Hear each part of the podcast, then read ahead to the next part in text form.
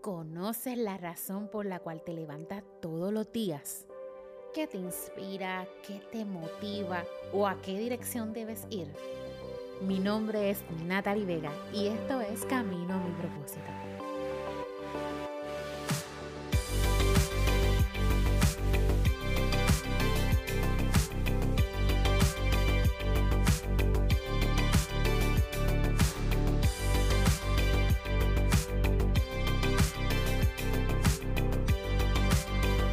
Hola, hola. Llegó el día más esperado, el día de nuestro podcast número uno.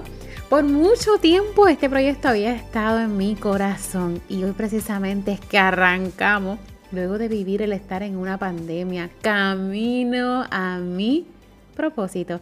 Y esto es precisamente lo que hago, caminando en obediencia y mostrándoles mi camino para que pueda ser de testimonio al suyo. Mi nombre es Natalie Vega y quiero darte cordialmente la bienvenida a este, un podcast nacido del corazón de Dios.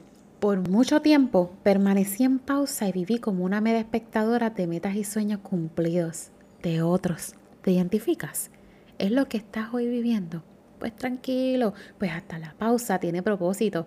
En la palabra de Dios en Eclesiastes 3 dice que todo tiene su tiempo oportuno. Un tiempo para plantar y otro para cosechar. Así que de nada nos sirve estar afanados. Ahora bien, no te quedes ahí. Que este sea el escalón, la preparación a tus metas. Las pausas siempre serán necesarias.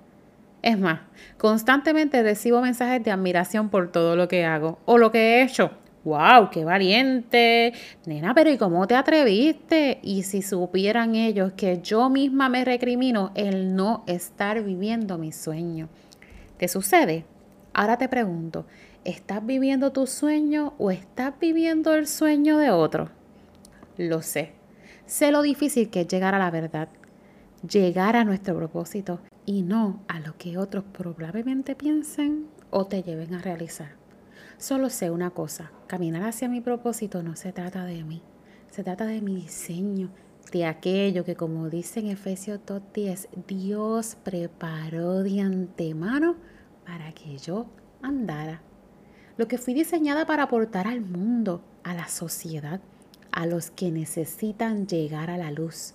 No para mí, ni para ser reconocida, sino para glorificar a Dios con todo lo que hago, para honrar a Dios con todos mis talentos, para que como buen sembrador puedan ser multiplicados.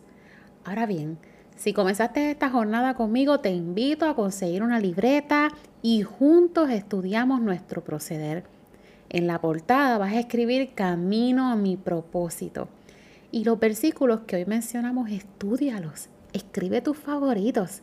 Escribe ahí dónde estás hoy y dónde quisieras estar. ¿Qué es eso que haría Dios feliz? Anda y ve, descubre el lugar que Dios diseñó de antemano para ti, camino a tu propósito.